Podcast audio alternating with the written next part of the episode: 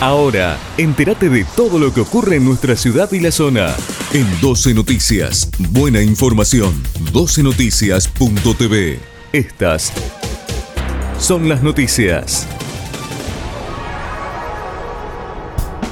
El gobernador presentó el primer lote de aceite de cannabis medicinal elaborado por el LIF el gobernador Omar Perotti, junto con la ministra de Salud Sonia Martorano, encabezó este martes la presentación del primer lote de aceite de cannabis medicinal, elaborado por el Laboratorio Industrial Farmacéutico, dependiente de la provincia de Santa Fe, que será utilizado para pacientes con epilepsia. Perotti ratificó la confianza plena en la capacidad de nuestros profesionales, trabajadores del LIF, que en la combinación con la Facultad de Bioquímica de la Universidad Nacional del Litoral ponen la mayor rigurosidad profesional y técnica necesaria. Alejandro Camargo se reunió con Carolina Lozada. Del lado de los que producen y de los que hacen vamos a cambiar esta triste realidad que viene atravesando Villa Gobernador Galvez. El cambio se reunió con Carolina Lozada, quien es la candidata a senadora nacional de ese espacio en la provincia de Santa Fe.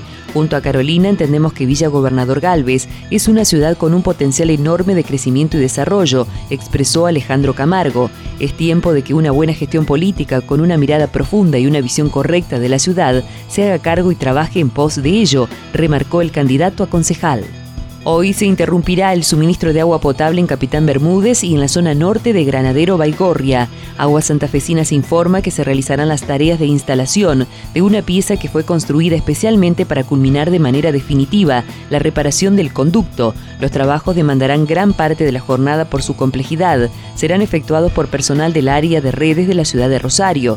Dada la necesidad de detener el bombeo de agua potable desde las 8 hasta las 18 horas, se interrumpirá el suministro de agua potable en Capitán Bermúdez y en la zona norte de Granadero Baigorria, comprendida por Richieri, Río Paraná, Avenida San Martín e Hipólito Irigoyen y Barrio Santa Rita. Una vez finalizado, paulatinamente se irá recuperando el nivel habitual en el suministro de agua potable. Que Rosario sea sede del Ente Nacional de la Hidrovía Paraná-Paraguay nos acerca a la ciudad productiva que queremos, dijo Lisandro Cavatorta. El candidato a concejal Lisandro Cavatorta celebró la aprobación del proyecto de su compañera de lista, la concejal Norma López, para que el Palacio Vasallo sea sede del Ente Nacional de la Hidrovía Paraná-Paraguay.